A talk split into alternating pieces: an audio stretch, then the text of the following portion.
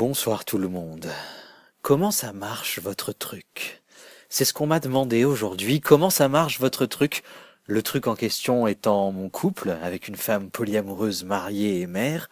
Comment ça marche?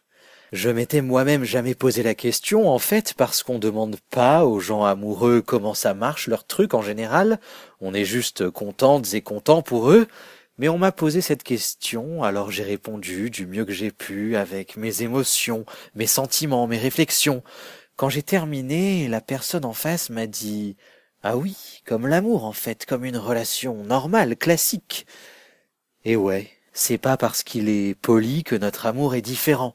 C'est le même en fait. Et les relations interpersonnelles fonctionnent de la même façon. Ça marche parce qu'on est à l'écoute, parce qu'on parle, parce qu'on communique, parce qu'on fait attention à l'autre, parce qu'on y tient, parce qu'on s'aime. Voilà comment ça marche.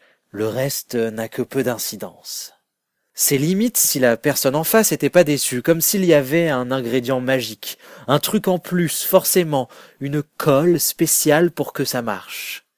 Mais quand même, t'es plus libre que dans une relation monogame, ça compte, non? a continué cette personne. Non.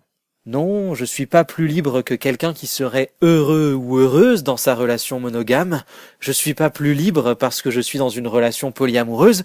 Je suis libre tout court parce que je suis dans une relation qui me fait du bien avec une personne qui s'épanouit à mes côtés et aux côtés de laquelle je m'épanouis.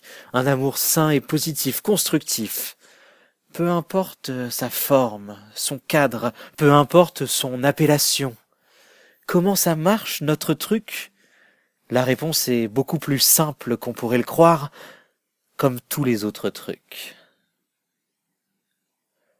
Bonne nuit.